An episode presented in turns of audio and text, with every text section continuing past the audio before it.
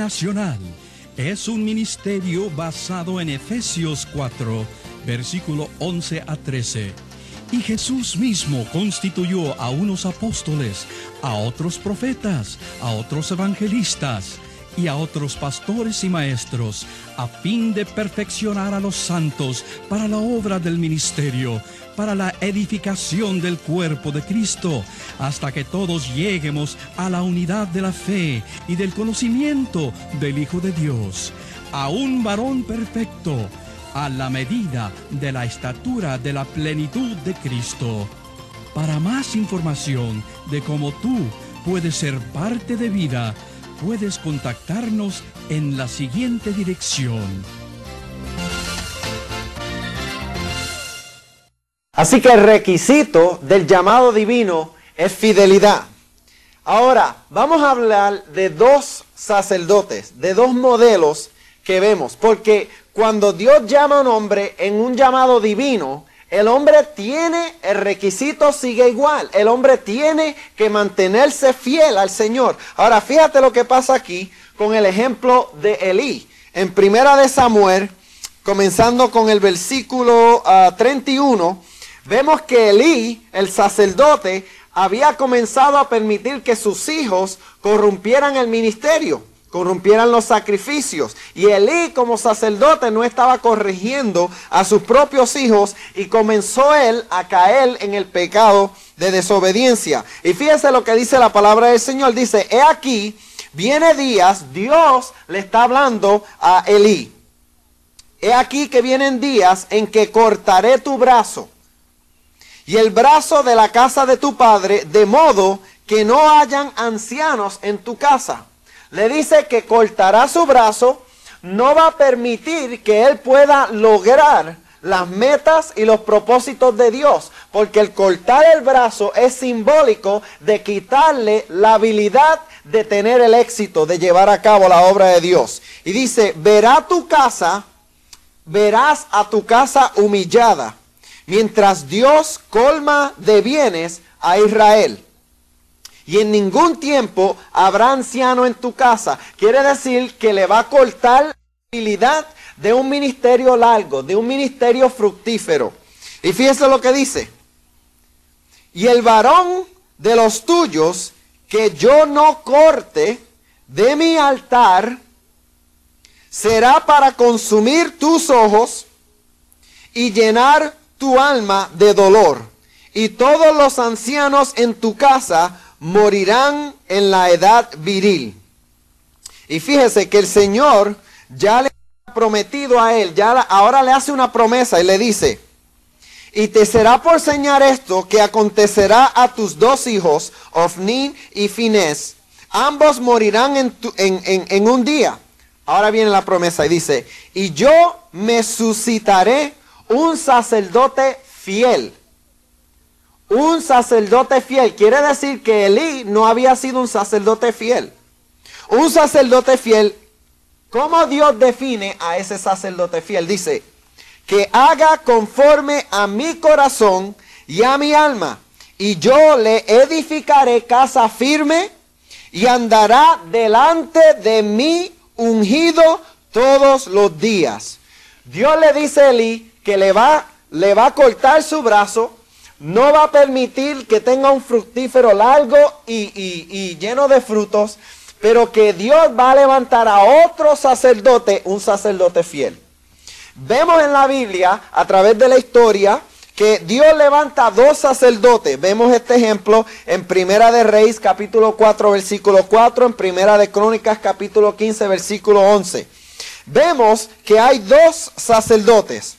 Vemos que existe el sacerdote que se llama Abiatar y vemos el sacerdote que se llama Sadoc.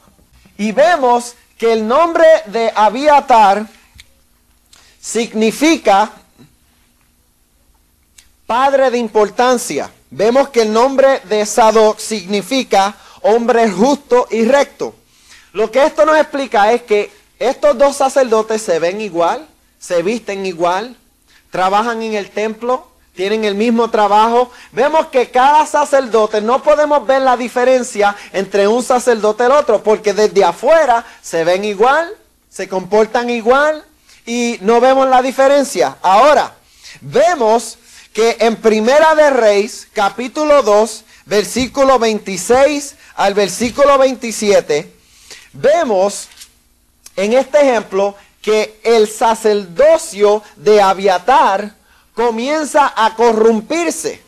Comienza a corrompirse porque comienza como sacerdote a buscar su propio interés, a buscar su propio beneficio y se comienza a asociar con Adonais, Adonías, que Adonías significa infidelidad y lujuria. Quiere decir que Abiatar comienza a salirse del, del sacerdocio fiel y comienza a entrar en un sacerdocio infiel al Señor. Y Abiatar representa, Abiatar viene de la misma línea del sacerdote Elí. Ahora vemos que la función de Abiatar, cuando comienza a hacerle infiel al Señor, él como sacerdote comienza a buscar el interés y buscar el beneficio de las personas. Buscar el interés y el beneficio de Adonías. Porque si él le da a Adonías lo que Adonías necesita, Abiatar va a obtener de, de Adonías lo que Abiatar quiere vemos que Abiatar comienza a corrompir su ministerio. Vemos que su interés es ministrarle a los deseos carnales de la gente. Quiere decir que su ministerio se comienza a convertir en un ministerio carnal. Ahora vemos el otro ejemplo, el ejemplo de Sadoc, que es un ministerio fiel. Su propósito primordial es buscar el interés y el beneficio de Dios. Su propósito primordial es complacer al Señor. Su propósito primordial es hacer la voluntad de Dios. Y vemos que hoy en día existen esos dos ministerios. Pastores que trabajan debajo de la línea de aviatar y pastores que trabajan debajo de la actitud, el espíritu del sacerdocio de Sadoc. Y la diferencia es que Aviatar está ejerciendo un ministerio tratando de complacer a las personas. Y Sadoc aquí está eh, desarrollando un ministerio para complacer al Señor, para llevar a cabo la voluntad del Señor. Vemos que Dios en su palabra, a través del rey Salomón, cumple la promesa que Dios le había hecho a Elí. Ahora, vemos aquí en Primera de Rey, capítulo 2, vemos aquí en el versículo 26, Dice el Señor a través de su palabra. Y el rey Salomón le dijo al sacerdote Abiatar, vete a Natot y a tus heredades, pues eres digno de muerte, porque él estaba tratando de asociarse con Adonai. Y Adonai estaba tratando de quitarle el reino al hermano, al hijo de Salomón. Y fíjense que dice, Vete porque tú eres digno de muerte. En otras palabras, Salomón tenía el derecho de matarle, quitarle la vida. Pero no te mataré hoy. Y acuérdese que la promesa de Dios era que le iba a Elí le iba a quitar la habilidad de ministrar delante de su presencia. Fíjese, dice, por cuanto has llevado el arca de Jehová el Señor delante de David mi padre, y además has sido afligido en todas las cosas en que fue afligido mi padre. Por esa razón no te voy a quitar la vida. Pero fíjese lo que le dice. Así echó Salomón a Abiatar del sacerdocio de Jehová. En otras palabras, Salomón lo echó de la presencia de Dios. Y fíjese, para que se cumpliese la palabra de Jehová que había dicho sobre la casa de Elí en Silo. Y si usted sigue el versículo 35, en el versículo 35 dice que el rey puso en su lugar a Benai, hijo de Joidat, sobre el ejército, y a Sadoc. ¿A quién? A Sadoc. ¿Quién es Sadoc? Sadoc es el sacerdocio fiel, el pastor fiel. Y Dios puso a Sadoc, el rey, por su sacerdote en lugar de Abiatar. Estas dos clases de sacerdocio existen hoy en día. Por eso podemos entender que hay iglesias de miles y miles de personas donde la presencia de Dios ha sido cortada. Dios ha permitido que ese hombre, que ese pastor, tal vez, que ese líder espiritual, tal vez, esté ministrándole a las personas. Oh, ellos pueden ministrarle a las personas, pueden llenar eh, las necesidades de las personas, pero han perdido la habilidad de ministrar delante de la presencia del Señor. Han perdido la habilidad de moverse en la presencia del Señor. Oh, te pueden entretener, oh, te pueden alientar, pero no tienen el poder de traer un mensaje directamente de Dios para transformar tu vida. Y vemos que hoy en día tenemos sacerdocios como el de Abiatar. Tenemos que preguntarnos en nuestras vidas si nuestro liderazgo espiritual sigue el ejemplo de Abiatar o sigue el ejemplo de Sadoc. Nuestro anhelo, nuestro deseo, ¿qué es lo que estamos haciendo con el ministerio? ¿Estamos tratando de complacer a toda persona en nuestra iglesia? ¿Estamos tratando de complacer a aquella persona que diezma? Grandemente? ¿Estamos tratando de complacer a nuestros amigos o estamos tratando de complacer a nuestro Rey de Reyes y Señor de Señores? ¿Cuál es nuestro sacerdocio? ¿Un sacerdocio como el de Abiatar o un sacerdocio como el de Sadoc? Y fíjese que la palabra dice que Dios le permitió a Sadoc ministrar delante de su presencia. Por eso es que nosotros tenemos que esforzarnos, tenemos que orar, buscar el rostro de Dios y pedirle al Señor que nos ayude a, llenar ese requisito, ese requisito de aprender a serle fiel al Señor, de buscar el interés, de buscar el beneficio del Señor. Porque cuando todo se ha dicho, cuando todo se ha hecho, Dios te permitirá que te mantengas en el ministerio pero si no aprendes a serle fiel, te cortará de su propia presencia.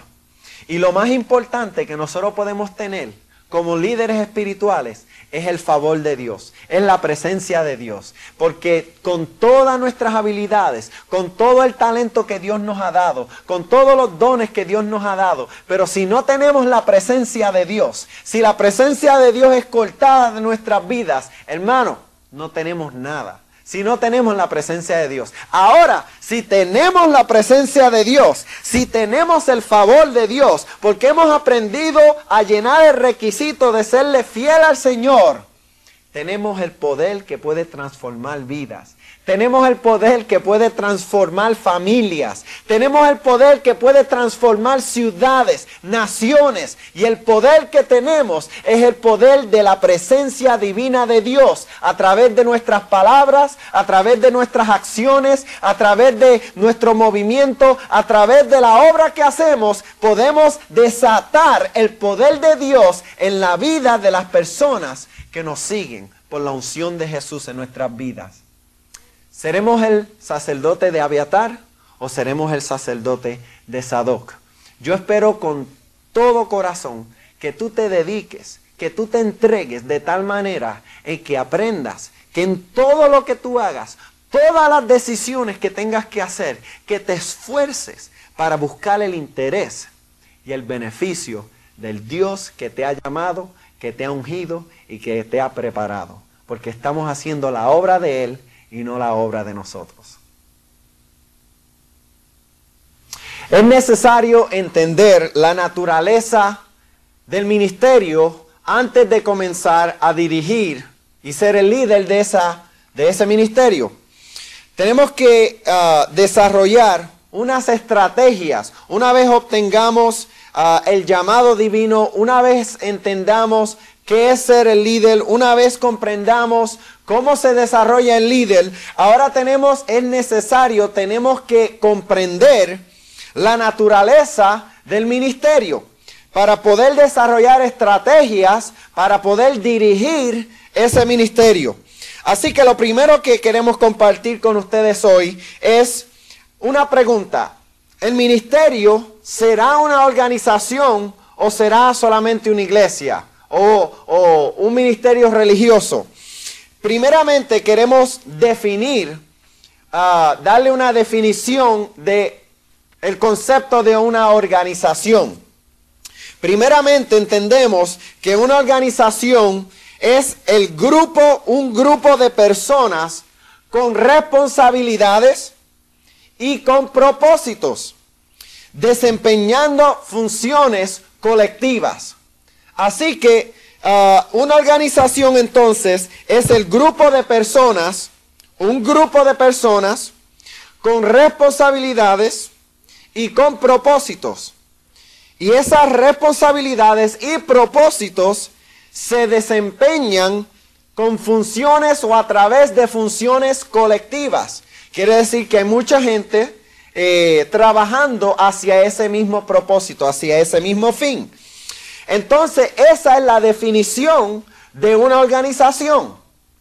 Entonces, lo que tenemos que hacer ahora es ver el modelo bíblico para definir si el ministerio, si la iglesia es una organización o no.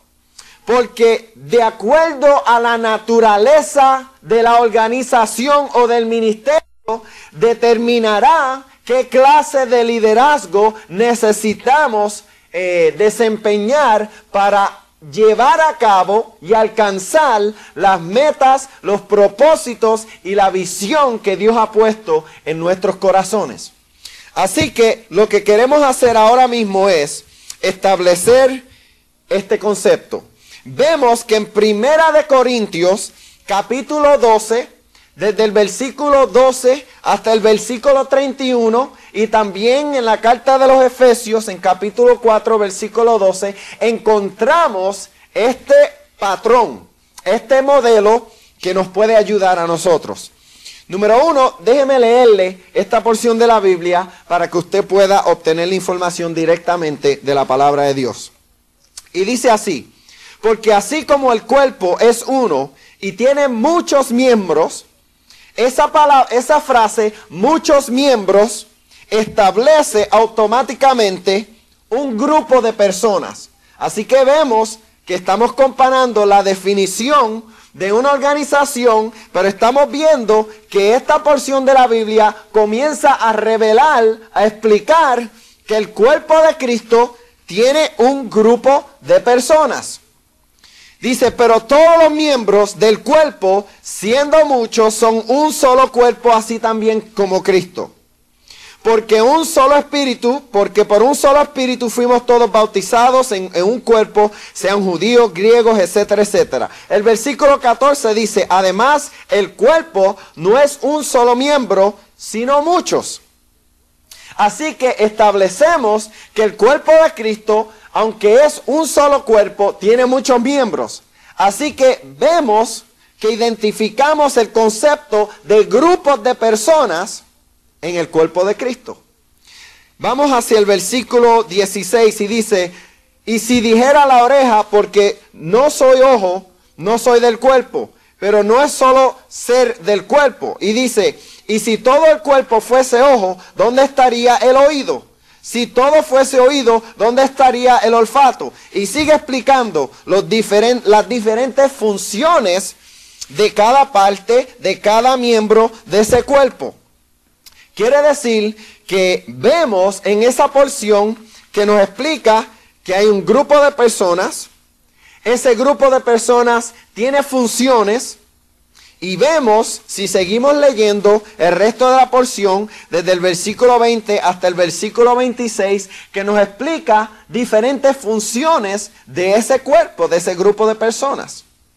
Y fíjese lo que dice en el versículo 28, dice, y a unos puso Dios en la iglesia primeramente apóstoles, luego profetas, los terceros maestros, luego los que hacen milagros, después los que sanan, después los que ayudan, los que administran, los que tienen don de lenguas, son todos apóstoles, son todos profetas, todos maestros, hacen todos milagros.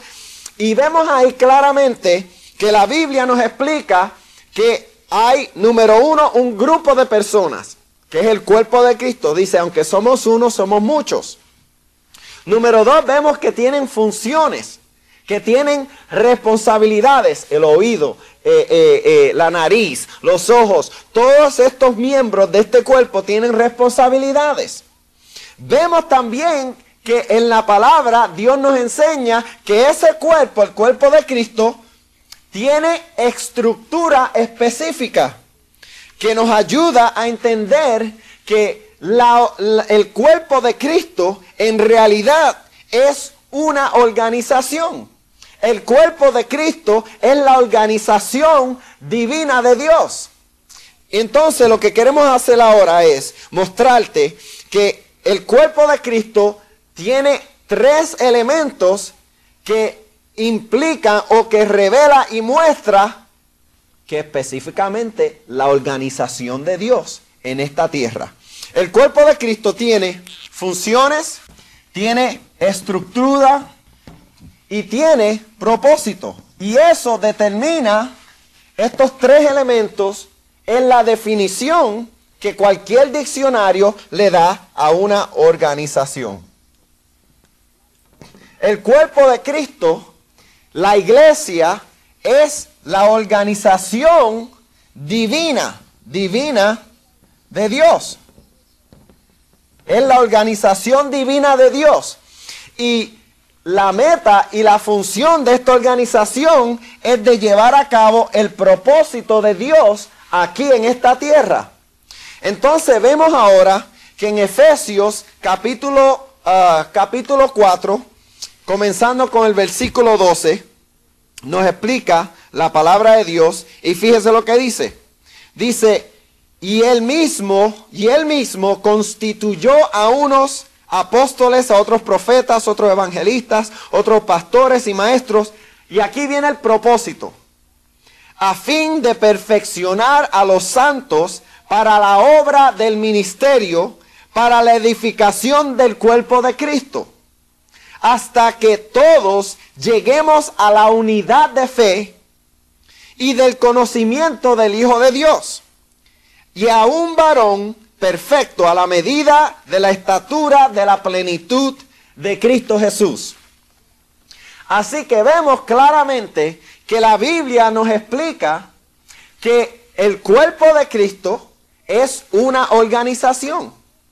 Muchas personas dicen, no, la iglesia no es una organización. No, la iglesia es una iglesia.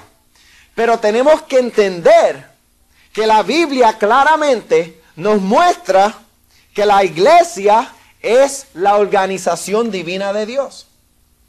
Una vez establecemos eso, tenemos que entender que si la iglesia es la organización divina de Dios, entonces nosotros como líderes tenemos que comprender, tenemos que entender y crecer y prepararnos para actuar para ser el mayordomo de esa organización divina aquí en esta tierra. Y nuestra responsabilidad es estar seguro que nosotros llevamos a cabo las metas y los propósitos que Dios ha puesto en nuestras vidas. Por eso es que la Biblia nos dice claramente, fíjense, la Biblia nos dice ah, en Juan capítulo, uh, capítulo 15, comenzando con el versículo 8, fíjese lo que dice la Biblia. Dice, déjeme decirle lo que dice aquí. Dice, en esto he glorificado mi Padre. Jesús le está hablando a sus discípulos. Quiere decir que Jesús le está hablando a los líderes que él está tratando de formar y adiestrar. En esto he glorificado mi Padre, en que llevéis muchos frutos y así seáis mis discípulos. Claramente está que Jesús tiene en mente que sus discípulos lleven pocos frutos. No, él no dijo pocos frutos. ¿Qué fue lo que él dijo? Él dijo muchos frutos. Porque a través de esos frutos se establece el reino de Dios aquí en esta tierra, en los corazones de las vidas de los hombres. Así que quiere decir que Jesús claramente, la Biblia claramente nos explica que el propósito de esa organización es producir personas maduras en la imagen, en la semejanza de la imagen de Jesús. Y esos son los frutos que nosotros como líder tenemos que esforzarnos y buscar la voluntad de Dios y la estrategia y la sabiduría de Dios para llevar a cabo y producir esos frutos en la vida de las personas. No pocos frutos. No esté contento con pocos frutos. Dios ha establecido que nosotros produzcamos muchos frutos. Porque así se establece el reino de Dios y se revela la gloria de Dios. Entonces el principio bíblico es este. Oiga esto bien, por favor. El grado de la gloria es establecido por el grado de los frutos. El grado de la gloria es establecido por el grado de los frutos. Si no hay frutos en su ministerio, pues no hay gloria. Porque la gloria viene a través de los frutos. Y el fruto es la evidencia del éxito que usted ha llevado a cabo y ha cumplido la voluntad del Señor. Porque Jesús dijo, fíjese, yo, yo quiero que usted entienda esto en un momento aquí, porque fíjese, Jesús dijo en Juan 17, Jesús dijo en su palabra, en Juan 17, Jesús dijo, Padre, yo te he traído gloria, gloria. Gloria viene de la palabra griega que se llama doxa. Y la palabra griega doxa significa, y la palabra hebrea que es cabot. Cabot. La palabra griega uh, doxa, cuando se traduce, significa, significa la revelación y la manifestación del carácter y la persona de Dios. Quiere decir que la palabra gloria significa la revelación, la manifestación del carácter y la persona de Dios. Así que, cuando la Biblia dice, Padre, yo te he traído gloria, cuando la Biblia dice, en esto es glorificado mi Padre, que lleves muchos frutos, quiere decir palabra de Dios nos está diciendo que de la manera en que nosotros como líderes revelamos y manifestamos el carácter y la gloria de Dios, es cuando llevamos frutos. Cuando manifestamos, vemos la evidencia del fruto, del carácter y de la persona de Dios en nuestras vidas. Ahora yo quiero eh, mostrarle otra cosa en la palabra de Dios yo quiero que usted, si tiene su Biblia, que vaya al Evangelio de ah, San Mateo, eh, comenzando con el ah, capítulo 12, y vemos el versículo 33. Versículo 33 dice lo siguiente. Ah, o hacer el árbol bueno y su fruto bueno.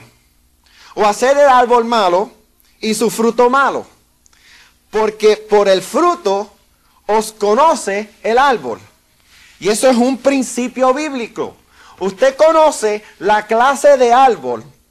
Usted conocerá la clase de ministerio de otro hombre de otro pastor o, o de otro evangelista. Usted conocerá la clase de ministerio o la clase del árbol por los frutos.